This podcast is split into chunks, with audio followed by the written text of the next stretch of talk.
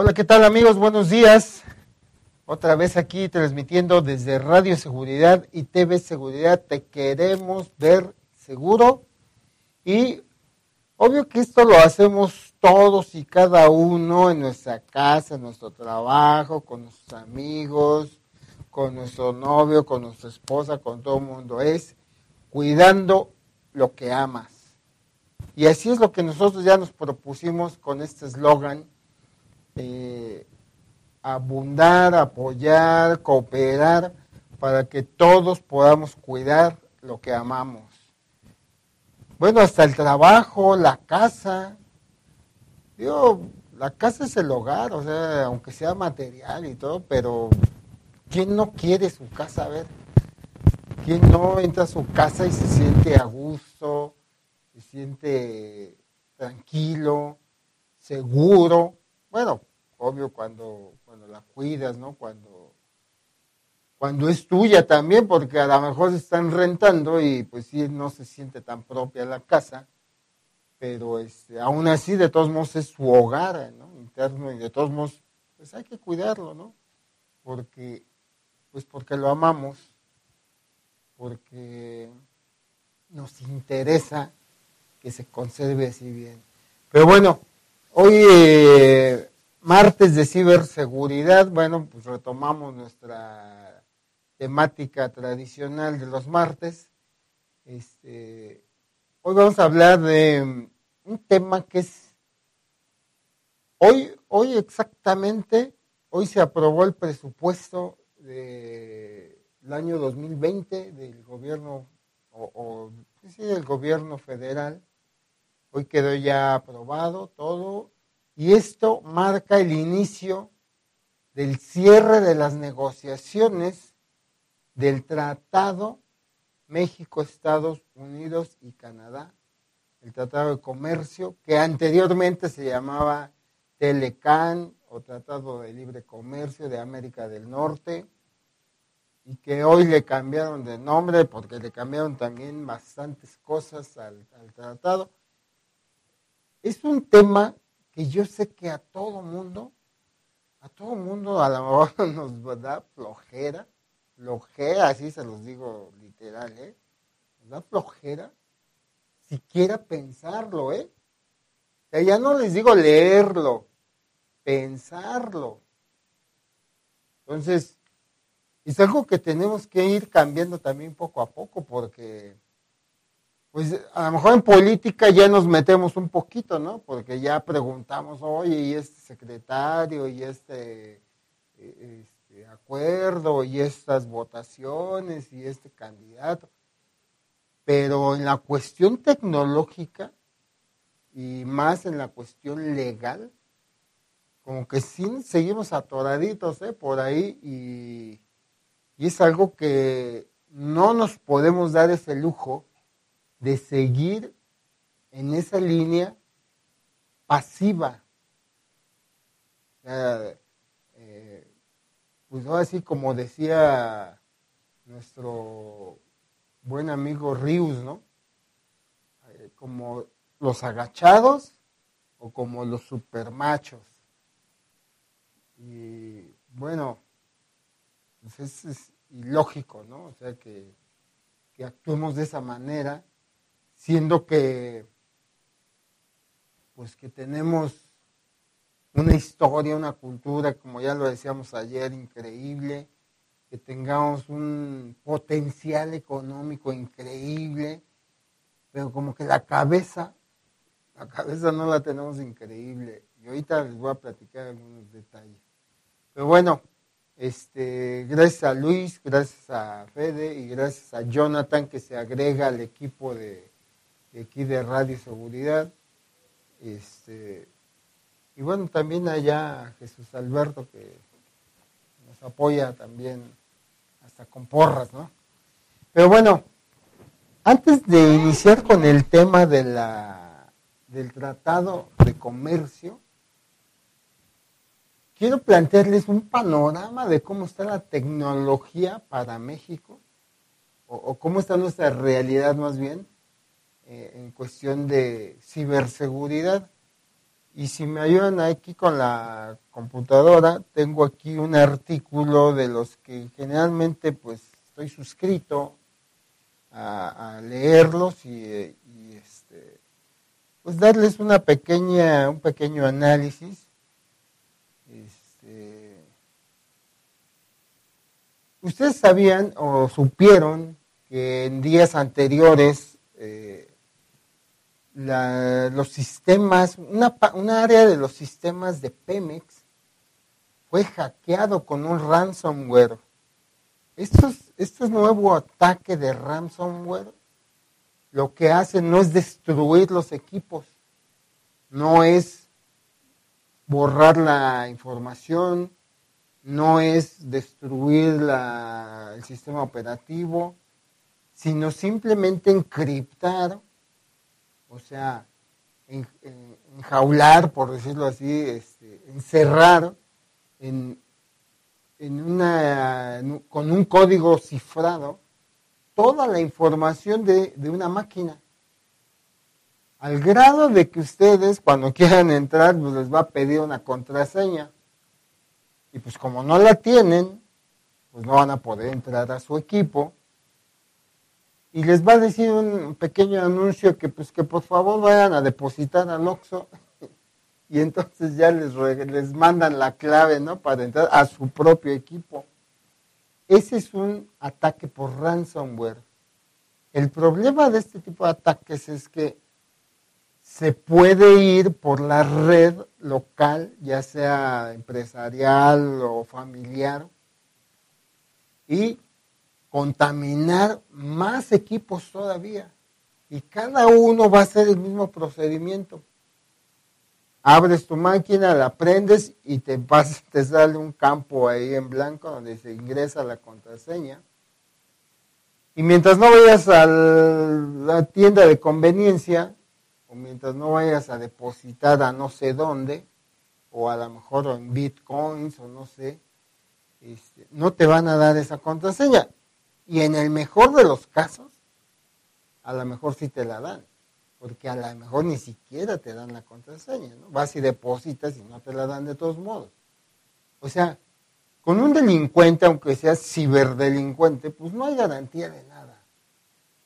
Entonces yo les sugeriría, primero que todo, siempre lo hemos dicho, que tengamos un respaldo de toda nuestra información, un respaldo, un, backup, un, un archivo donde guardemos toda nuestra información importante, que la vayamos copiando. Por si nos llega a suceder esto, por si se llega a caer la computadora, por si se llega a caer el disco duro, por si nos llegan a robar la computadora, por si nos llegan a robar el teléfono. ¿Cuántos teléfonos llevan ustedes asaltados? ¿Tú no? ¿Tú, Jonathan? ¿Ni uno? ¿No? ¿Tú, tú llevas que dos, ¿verdad? Digo, tamagotchis y todo, pero todos modos ya son dos, ¿no? Entonces, ¿Qué pasa cuando te vuelan el teléfono? Pues te quedaste sin tus datos, sin tus contactos, sin lo que sea. A lo mejor hay algunos que tienen una información más valiosa, entre comillas, a lo mejor la mía no es tan valiosa, pero es mía y a mí me interesa y a mí me sirve. Entonces, hay que tener un respaldo, un lugar donde tener guardados todos esos datos y en caso de que tengamos un ataque de ransomware, pues entonces, ¿saben qué? Tranquilamente borramos el disco duro, se borra el disco duro, al formatear el disco duro, automáticamente el ransomware queda eliminado. Obvio, junto con todos los datos. Pero no hay ningún problema ya. O sea, hay dos maneras de borrar el disco duro. Una es aplicarle un formateo eh, ligero, se puede decir, o un formateo profundo. En el caso de un ransomware, se recomienda que sea un formateo profundo, donde cada, cada sector del disco duro sea reescrito con unos y ceros. Y cuando es un formateo ligero, lo único que se hace es quitar la restricción de escritura, pero siguen quedando los datos ahí. Por eso es muy probable que cuando se formatea un disco se puedan recuperar algunos datos. No todos tal vez, pero sí algunos o muchos. Pero este, no es así 100% seguro tampoco. Pero hay una posibilidad. Entonces, esas dos maneras hay de formatear un disco duro. Cuando es un ransomware, que no hay duda, la pantalla que sale en tu equipo te pide un código para poder accesar, es que ya fuiste atacado por un ransomware y entonces hay que formatear el equipo y de preferencia de manera profunda. Si es un teléfono, restaurarlo a condiciones de fábrica como venía originalmente, que Android generalmente lo puede hacer. Este, iOS no tengo la práctica, pero debe de tener también la misma posibilidad de restaurarlo a sus condiciones originales de fábrica.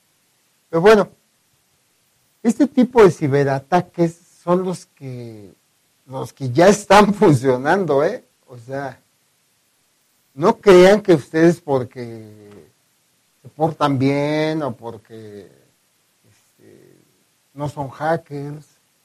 No creen que por eso no les puede tocar un día. Un descuido, uno, y, puede quedar infectado su teléfono.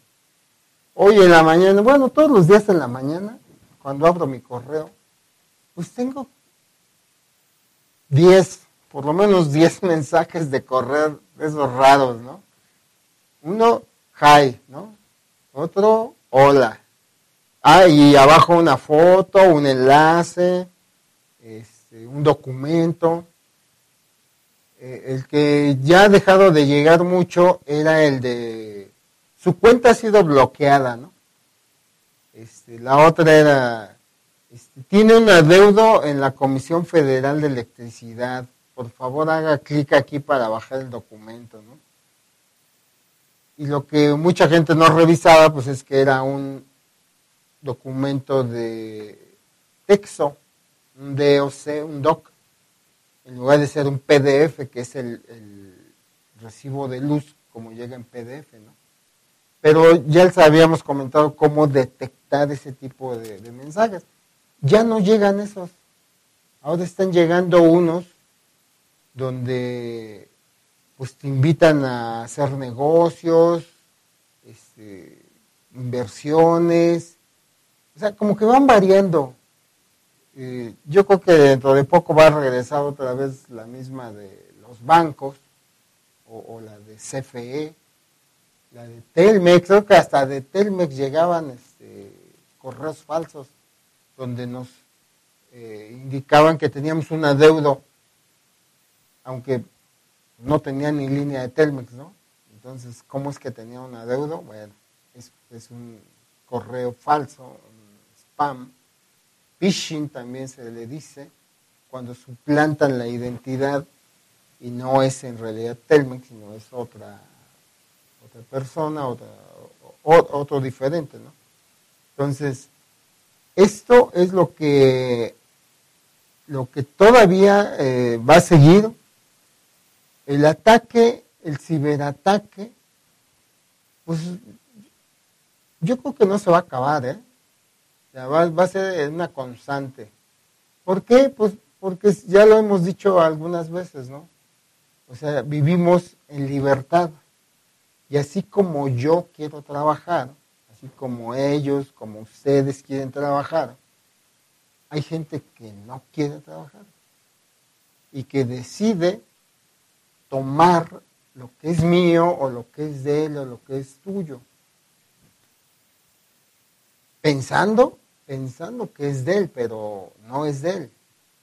Pero va a haber gente de ese tipo que con una mentalidad trastocada va a pensar eso, que él le corresponde mi dinero, mi cuenta de banco, mis datos, mi información, ¿no? O la tuya, o, la tuya. Entonces, siempre va a existir, yo creo que siempre va a existir esta parte de la delincuencia. Y ayer escuchaba yo un video, una conferencia, donde, fíjense bien el, dato, ¿eh? es un datazo. ¿Cuántos años tiene eh, el mundo? Así como pues se conoce de pues de que empezó a tener vida. Y en teoría, en teoría por ahí andamos de los 5 millones de años. Así ya formadito bien, con oxígeno, agua y todo, ¿no? 5 millones de años. ¿Cuánto tiene el hombre, el ser humano, en la Tierra? Calculándole así entre los chinos, los egipcios, entre 5.000 y 6.000 años. Entonces, si calculamos los 5.000 contra los 5 millones de años, pues estamos, estamos muy salvajes, ¿no? Todavía. o sea, todavía no estamos tan maduros como, como especie, como humanidad más bien somos parte todavía de la naturaleza salvaje de este planeta. O sea, por eso es que nos atrevemos a decir que la ciberdelincuencia no va a acabar. O va a tardar todavía otros 5.000 años en que esto se acabe. Si no es que llegan antes los extraterrestres.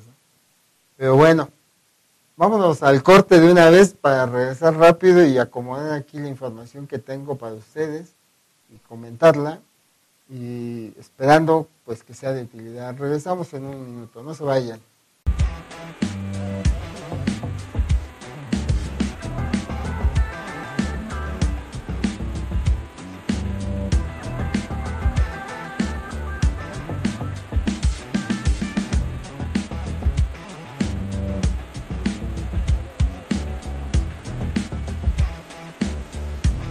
Bueno, pues ahora sí vámonos aquí al tema, bueno, a los puntos que tengo aquí en esta nota que nos llega todos los días. Y uno de los puntos importantes para, pues yo creo que no solo este 2020 que viene, sino ya desde ahorita 2019, finales, es, estamos acostumbrados, no en el teléfono, en el teléfono sí nos actualizamos pero en las computadoras no lo hacemos. Y ese es un problema de, pues, que de alguna manera nos eh, caímos en la necesidad de usar productos de Microsoft, que de alguna manera, pues su negocio negocio de Microsoft, pues es revenderte los programas.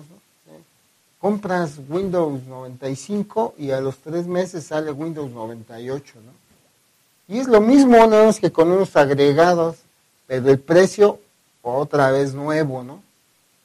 Y después de Windows 98 sale Windows 2000. Y pues es lo mismo que Windows 98, nada más que le, lo actualizan pero el precio ya no es una actualización, el precio es otra vez nuevo.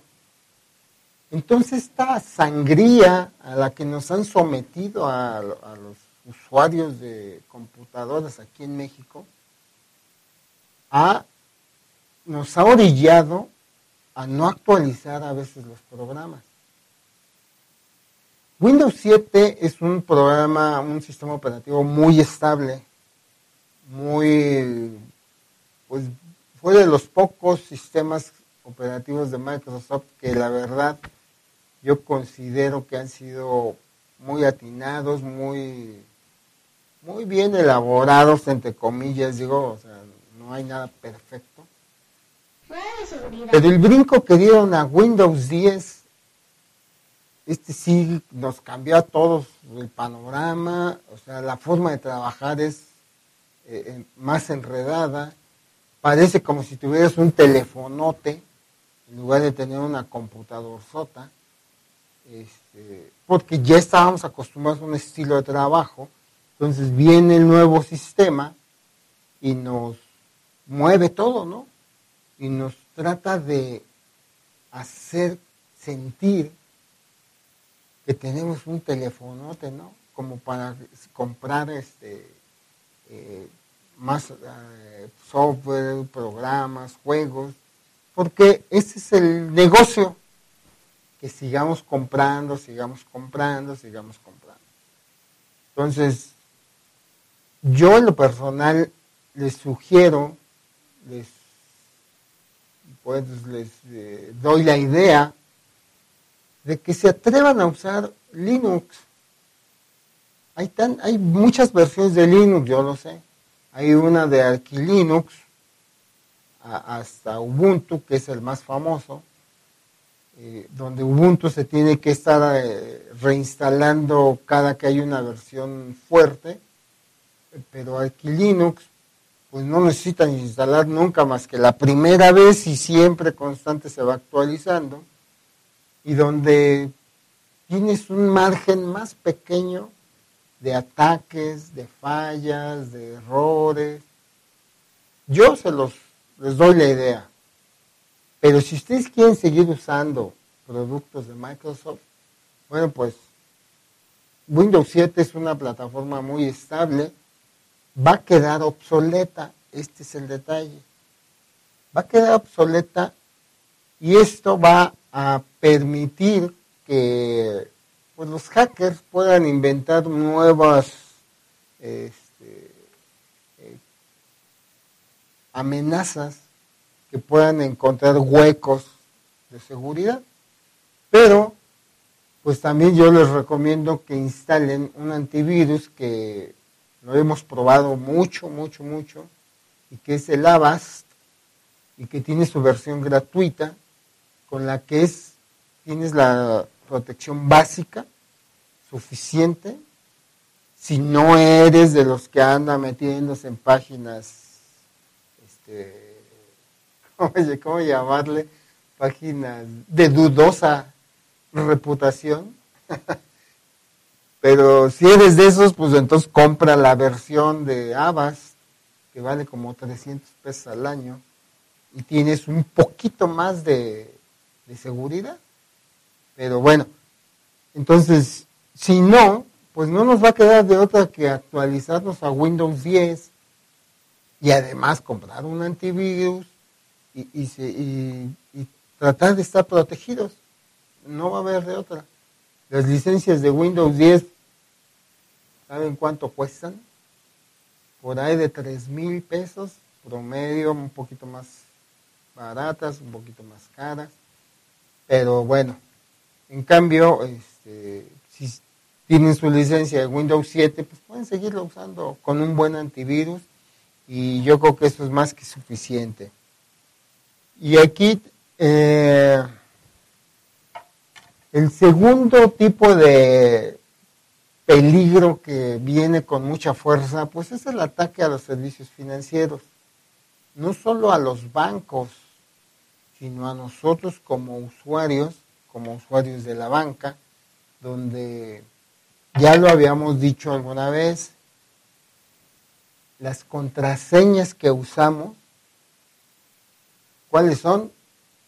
Mi fecha de nacimiento, una letra de mi apellido, o 1, 2, 3, 4, 5, 6, o, o la difícil, ¿no? 2, 4, 6, 8, en fin, Creamos contraseñas según nosotros difíciles, pero en realidad son súper fáciles. Ya hicimos un programa de cómo saber cuánto tiempo se tardan en hackear tu contraseña. Contraseña, ¿eh? Entonces, son programas muy avanzados que lo único que nos va a salvar es crear una contraseña muy fuerte de unos 20 dígitos entre mayúsculas, minúsculas, números y símbolos. Esos cuatro tipos de caracteres, de dígitos, para crear una contraseña fortísima y que estos ataques financieros pues, nos hagan los mandados. Porque la otra sería que te manden un correo y que te digan, oye, este, necesitamos actualizar tus datos, por favor, da clic aquí y actualízalo. Ese es el clásico error que todos los que se ven afectados en este aspecto cometen. O sea, cuando te llega un correo te dice que actualices tus datos, que actualices tu contraseña porque ha sido bloqueada, que actualices tu perfil porque hay que actualizarlo. Y es cuando caemos. Y sin querer, inocentemente, dicen en mi pueblo de otra manera, le das clic, pones los datos y ¿sabes a dónde se van? A la computadora de un hacker. Y aunque tengas una contraseña muy fuerte, de todos modos, pues de nada va a servir porque la prevención que está en ti, pues no la aplicamos, no la usamos. En fin, hay que tener mucho cuidado hoy que ya está casi todas las plataformas bancarias en nuestro teléfono. Y ahorita les voy a decir cómo ya se están atacando ahora los celulares. Este es el último punto. Tenemos otro que es los chantajes y las extorsiones. Estas no vienen estrictamente por internet solamente, sino ya hemos visto cómo a mucha gente la han extorsionado con las llamadas telefónicas, ¿no? Para hacerles sacar dinero de acá, de allá, o no sé, y terminan hasta sacando de su propia cuenta, ¿no? Pero hay que tener mucho cuidado con, con las extorsiones, porque nos agarran en un momento distraídos y es cuando ya no podemos retomar el control de la, de la llamada. Nos descontrolan tanto que se nos hace como que nos están viendo aquí atrás de la puerta y no podemos soltar el teléfono. Entonces hay que tener como una un protocolo de actuación con ese tipo de llamadas si es que nos llega a pasar. ¿Qué? colgar inmediatamente, así, ¡pum! No hay más, o sea, colgar. Y volver a llamar en dado caso, si es que tenemos alguna duda de si fue real o no, volver a marcar, pero ahora nosotros. Y con la ayuda de alguien más o enlazado con alguien más. Los teléfonos tienen la capacidad de enlazar llamadas. Entonces, primero enlazarla con alguien con el que tengamos mucha confianza y después volver a marcar al otro teléfono. Y entonces sí, sabemos que alguien más nos está acompañando en ese momento ahí complicado, ¿no? Pero es tener un poquito de sangre fría para poder enfrentar cualquier tipo de chantaje o de extorsión, ya sea por internet, por correo, por las llamadas telefónicas. A mí en lo personal yo les platiqué de una, ¿no? de un correo electrónico que sí me adivinaron una contraseña, una que yo usaba. Y se les voy a decir porque ya no la uso. Y según yo era la super fuerte, ¿no? Y era la, el 1, o sea, de bajadita era 1QAZ 0 OKM. Esa la inventé, bueno, la creé yo hace 20 años. Obvio que ahorita ya era muy usada, muy conocida y por alguna razón me la descubrieron. Y entonces con esa contraseña pues me amenazaron y me pedían no sé cuánto dinero. Pero pues miren, lo que yo hice técnicamente fue eliminar ese correo electrónico y crear uno nuevo. Yo sé que me costó ahí cierta pérdida de comunicación con la gente que me escribía ahí, pero decidí jugarme ese, ese riesgo. ¿Y saben qué pasó? Se acabó el problema. de seguridad. Jamás me volvieron a escribir a ningún otro de, de los correos que uso. Y entonces, asunto resuelto con esos, esos correos de amenaza, ¿no? Entonces, hay que tener sangre fría para poder enfrentar todos estos amenazas o, ataques, ¿no? Y este es el que, el nuevo, fíjense, hasta el nombre está ahí medio raro, ¿no? SIM swapping. ¿Qué es esto? Pues es simple y sencillamente lo que hacían antes, que no había SIMs, que era clonar tu teléfono. Ahora van a clonar tu SIM. ¿Cómo? Bueno, pues de alguna manera van a tener que entrar primero a tu teléfono, pero ya el objetivo no va a ser eh, llevarse tu, información del banco, tu contraseña, tus contactos, no. La finalidad va a ser duplicar el SIM y retomar el control de todo en otro teléfono. Ahora, ¿hasta dónde puede ser válido esto? No lo sé, necesitaríamos hacer una eh, entrevista o checarlo con alguna telefónica para que nos confirmaran si es posible esto, que dos SIMs estén activos al mismo tiempo. Hasta donde yo sé, no puede haber dos SIMs activos con la misma línea. Entonces, esta es una limitante, creo, que nos puede ayudar, pero aquí el problema, el problema es si desactivan la nuestra, que es la real, y se activa la de ellos. Entonces sí estamos en un serio problema, porque van a tener control absoluto de nuestro teléfono para recuperar lo que ustedes quieran. La cuenta de banco, los correos, contactos, todo, porque va a estar, van a tener ellos la validación de mensajes SMS. Entonces está de pensarle este nuevo tipo de ataque que hay para 2020 y que ya debe de estar funcionando ahorita en 2019. Y todo esto, ¿a qué voy con todo esto? Estos cinco puntos que les mencioné hoy.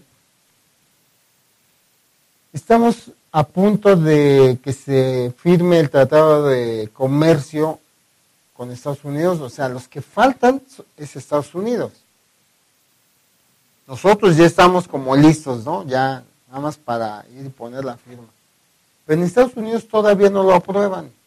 Todavía están en, en la Cámara de Representantes, que sería la de diputados, todavía están afinando, hay detalles, que sí, que no, que fue y que vino. ¿no?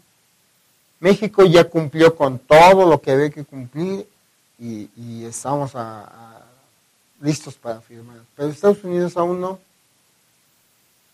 Y a lo que yo quiero llegar hoy con el Tratado de Libre Comercio o Tratado de Comercio es que ustedes y pues a lo mejor yo también, sin querer, pero, y muchos que ni cuenta se dan, piensan que estamos a la altura tecnológica de Estados Unidos, porque usamos iPhone, porque usamos Samsung, porque usamos eh, ZTE o cualquier marca de teléfono que usen en Estados Unidos. Pero yo les voy a hacer la pregunta hoy. ¿Ustedes creen, ustedes creen que estamos a la altura? Nada más yo les preguntaría, ¿cuántos de los teléfonos, el que ustedes me digan, el que ustedes quieran, es fabricado en México? ¿Cuál es fabricado en México? No hay ni uno. Todos son fabricados en China o algunos son todavía fabricados en Estados Unidos. Creo que algún modelo de iPhone o los BlackBerry. Pero fuera de ahí, todos son fabricados en China o en, o en Corea o en Taiwán. Y fuera de ahí, México no tiene Así como no fabricamos ningún auto, México no tiene automóviles. ¿Ya se dieron cuenta? México no tiene teléfonos. México no tiene submarinos. México no fabrica aviones. ¿Ya se fijaron a dónde estamos tecnológicamente? Y vamos a entrar a un tratado de libre comercio con Estados Unidos, siendo que nosotros no fabricamos nada o casi nada, donde dependemos tecnológicamente del exterior. Ahora, este, ¿qué es lo que tenemos que hacer? ¿Qué es, qué es lo que sigue? Tenemos un serio problema porque ¿Ustedes conocen las jaulas? Así como les decía que enjaulaban su computadora, o sea que la encriptaban, que la enjaulaban. Bueno, pues exactamente así, así estamos tecnológicamente hoy que vamos, hoy que vamos a firmar un tratado de libre comercio con Estados Unidos y Canadá. ¿Saben cómo nos va a ir tecnológicamente? Vamos a tener que comprar nuevamente toda la tecnología de Estados Unidos para poderla usar nosotros.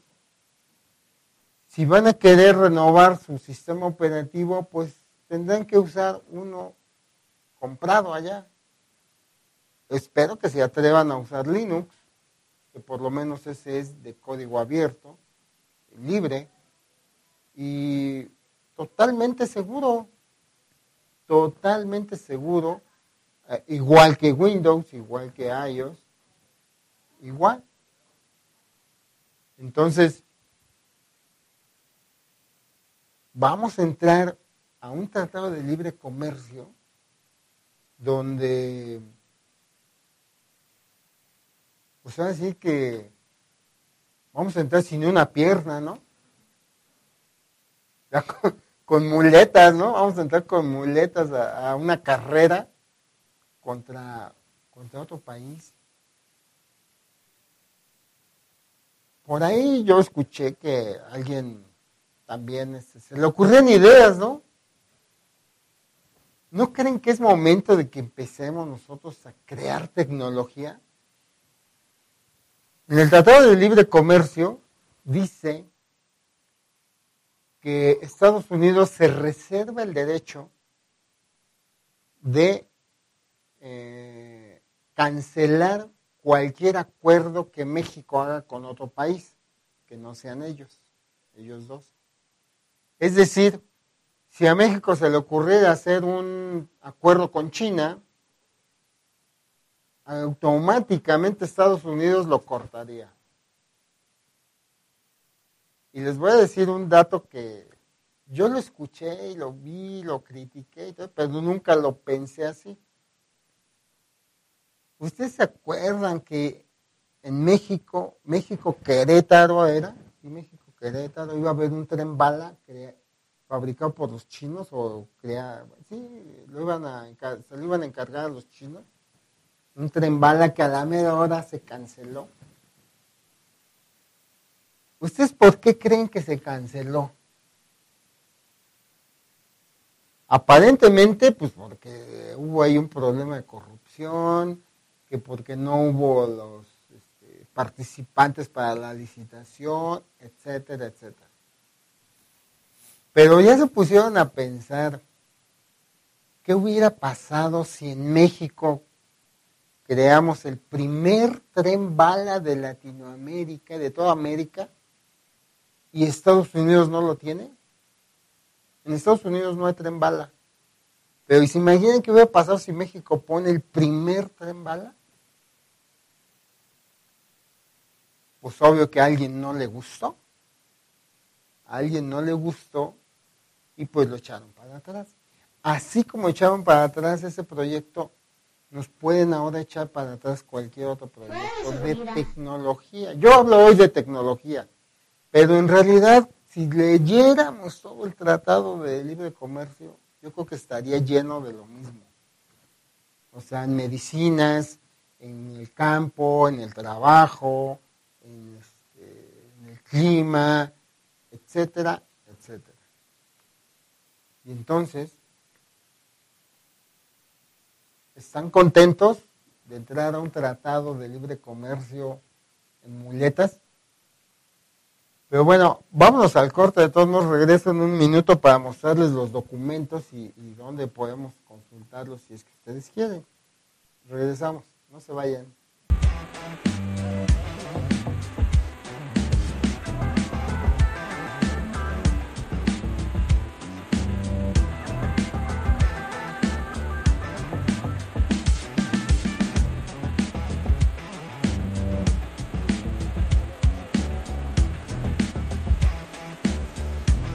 Bueno, pues estamos aquí ya para el cierre de esta transmisión del día de hoy, que espero que,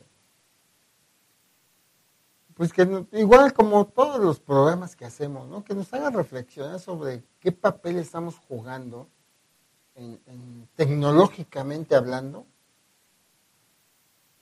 donde China está a punto o, o prácticamente ya está con su 5G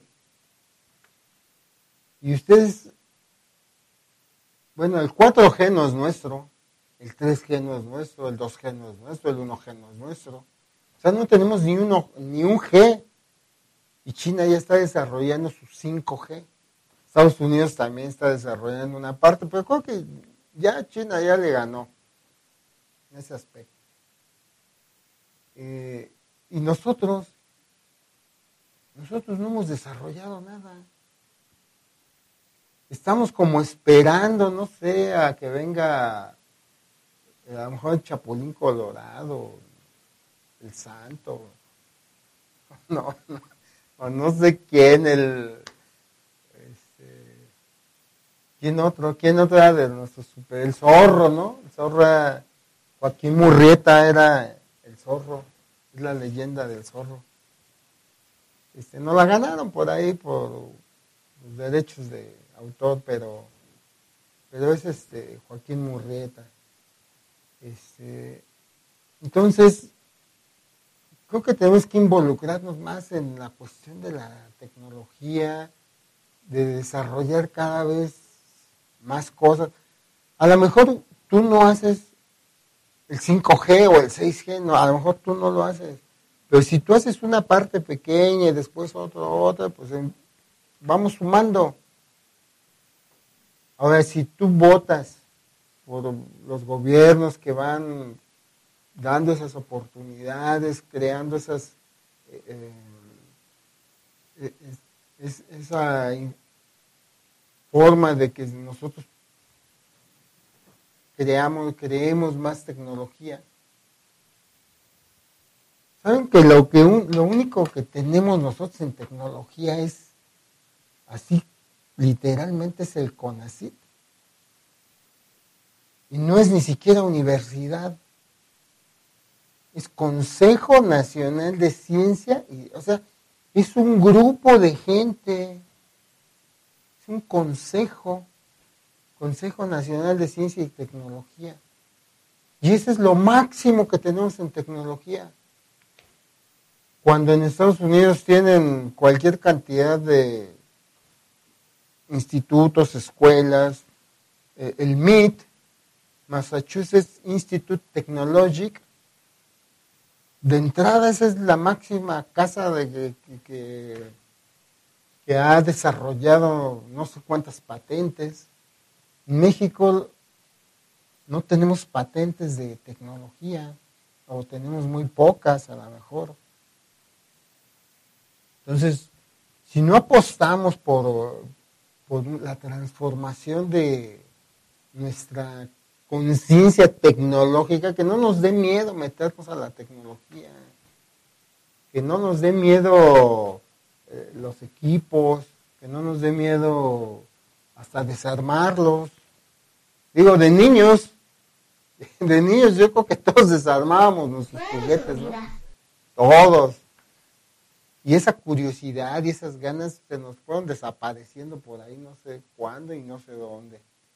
Entonces, estos, estos son los puntitos que, que debemos de recordar para podernos, mm, para poder competir en la tecnología, porque de esto depende, en buena parte, depende el futuro de México. En la, siguiente guerra, fíjense bien nada más cómo está planteado, la siguiente guerra va a ser entre drones nada más, ya sea de terrestres, de agua o de, de aire, ¿no? Va a ser entre drones.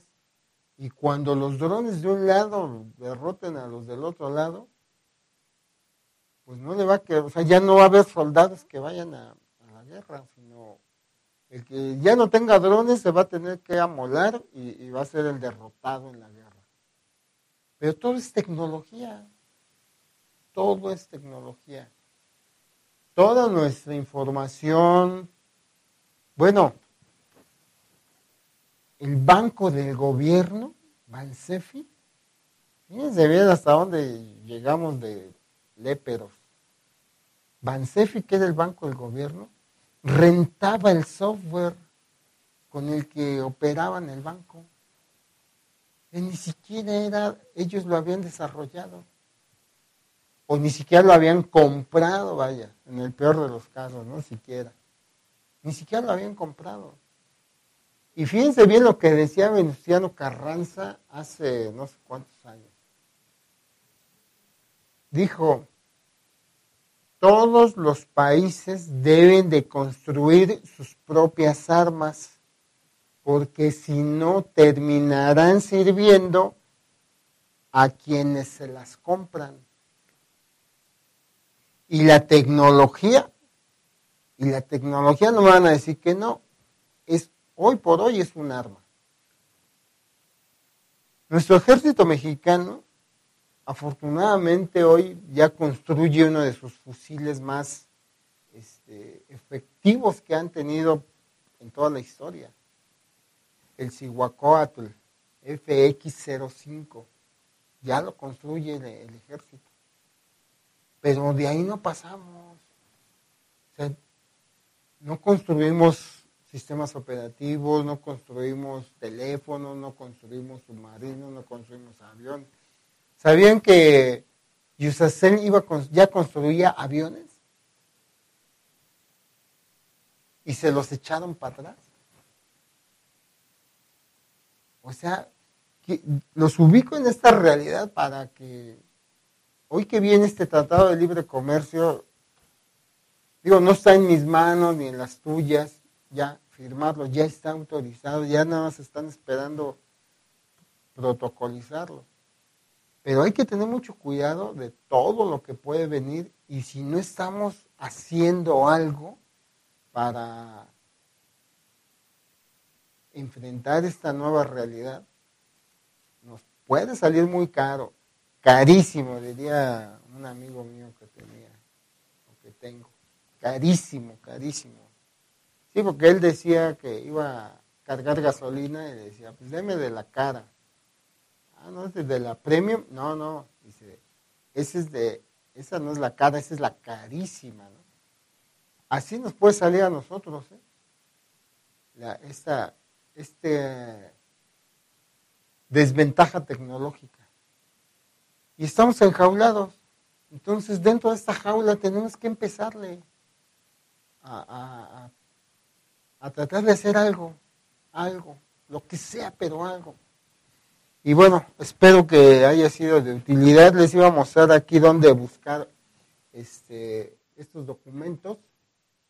Están aquí en la... Ustedes le ponen al buscador gov.mx, TMEC, y aquí está, miren, en esta parte, aquí está en esta parte, aquí están los textos finales del Tratado de Libre Comercio anterior, y, haciendo clic aquí en este, nos vamos a los textos actuales del TEMEC, que pues ya los tengo aquí descargados. Este es el tratado anterior, el que firmó, ya saben quién, el innombrable, este, Y aquí tenemos un capítulo, el capítulo 19, que es el comercio digital, pero este, este capi, este, estos documentos están exageradamente grandes, ¿no? Entonces aquí lo tenemos, aquí está, miren, aquí está textos finales del tratado entre México, Estados Unidos y Canadá, TEMEC. Aquí lo pueden descargar. Yo ahorita nada más descargué esta parte para darle una leída rápido y, este, y ver cómo está esta parte de la tecnología. Vienen los glosario, las definiciones de las palabras y al final ya vienen los acuerdos a los que se está este, obligando las partes. Las partes reconocen la importancia de la promoción de los servicios informáticos, etcétera, etcétera. Y bueno, ahí se los dejo eh, compartido. Es este, www.gov.mx diagonal temec. Esa es la página donde ustedes pueden encontrar todo eso. Y este pues esperamos que les, que les pueda este, eh, servir de algo. Aquí tenemos unos comentarios eh, que nos dejaron en el Facebook. Este, plateado Tepec, muy cierto, no contamos con ningún invento tecnológico. Aseguro que el 98% no había pensado en esto. Elliot Plateado, muy buena información sobre los hackers, pero da miedo solo en pensar que con un clic puedan robar tu información. Buenas tardes, feliz martes y gracias por esta transmisión. Es un gusto disfrutarlos desde el servicio de Mexicana MRQ, Mexicana MRO CDMX. Bueno, esto de la de lo que el 98% no había pensado en esto, creo que puede ser el 99% de los mexicanos no había pensado esto. ¿eh? Y esto del miedo a que los hackers nos puedan con un solo clic eh, este, atacar, yo sí quisiera decirles que no ten, el miedo, el miedo es algo inherente al ser humano, no lo podemos quitar el miedo, pero sí podemos tener un protocolo de actuación. Es decir, cuando te llegue un correo sospechoso, hay que revisar la dirección de correo. Vamos a ver mi correo. Y ahorita les voy a enseñar a ver si tengo todavía el spam aquí.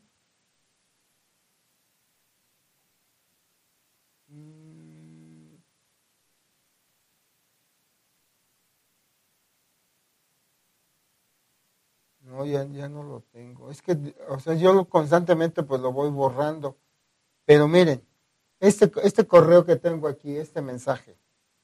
Aquí tenemos el cuerpo del mensaje, esta parte de aquí abajo. Pero aquí tenemos el correo. Hay que leer la dirección de correo. Este es lo importante. Si leemos la dirección de correo, vamos a ver que aquí me la está mandando, vamos a ampliar un poquito aquí la, letra. No, no, no, no se puede. Ah, sí, ya, ya se amplió un poquito. Vamos a ver cómo aquí se, nos está escribiendo google.com. Entonces ya con eso sabemos que ese dominio es, viene de un correo real.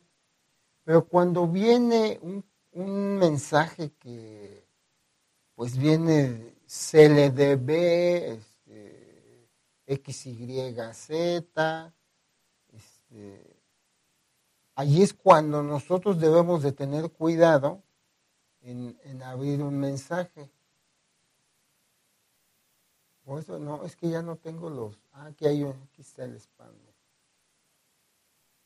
Ah, miren, aquí tengo uno. Fíjense bien, este sí es de spam. Fíjense cómo Google ya me lo marcó como spam. Informar que no es, o sea, me dice que si no es, que lo informe. pero ¿qué creen? Que me voy a ir aquí a, este, al correo. Y fíjense qué correo tan raro. culigarkc.com. No es de Yahoo, no es de Gmail, no es de Hotmail, no es de Outlook, no es de una empresa, y si es de un contacto que en teoría yo tengo, que es el capitán Mandri Bellot. Él es un amigo de la estación, pero casualmente llega con Capitán Mandri y Kuligank Kase. Y miren, este es el detalle especial que tenemos que tener cuidado. Un enlace, un enlace a un documento, a un sitio web, a no sé dónde. Si yo le doy clic ahí, ahorita está desactivado porque está en spam. Si yo lo paso a la, a la bandeja de entrada, se va a activar el... Vamos a pasarlo a la bandeja de entrada, a recibidos, y van a ver cómo se activa inmediatamente el, enlace que ah, ¿dónde queda? ¿dónde queda? ¿dónde queda? aquí está miren aquí no fíjense cómo sigue desactivado porque Google de alguna manera pues trata como de apoyarnos y de evitar que caigamos en estos engaños. Entonces no hay que tener miedo al clic, hay que aprender a visualizar cuál es un correo sospechoso y cuál pues no lo es. Y Oscar Islas nos dice, hola, buenas tardes y bien por esta información. Pues esperamos que esta información siga siendo útil y cualquier otra duda, algún tema que quieran que toquemos aquí, adelante, eh, para eso estamos, esto es lo que nos gusta hacer. Tratamos que esto sea nuestro modus vivendi, que de aquí podamos vivir algún día y que nos dé más tiempo de, tener más espacios informativos y de comentarios aquí en Radio Seguridad. Y bueno, pues quieren un país con tecnología, ¿Qué pasará mañana? ¿Lo tendremos o no lo tendremos? Todo depende de lo que ustedes hagan el día de hoy. Hasta luego.